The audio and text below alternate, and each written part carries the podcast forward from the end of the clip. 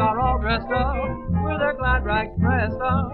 Not a chance to rest up, cause they're making whoopee.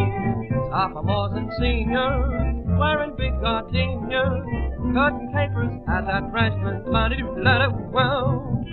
Freshies have taken extra pairs of shoes, cause their feet are aching for some shaking. As my Greek professor with a yes sir, it's a big night at that freshman house.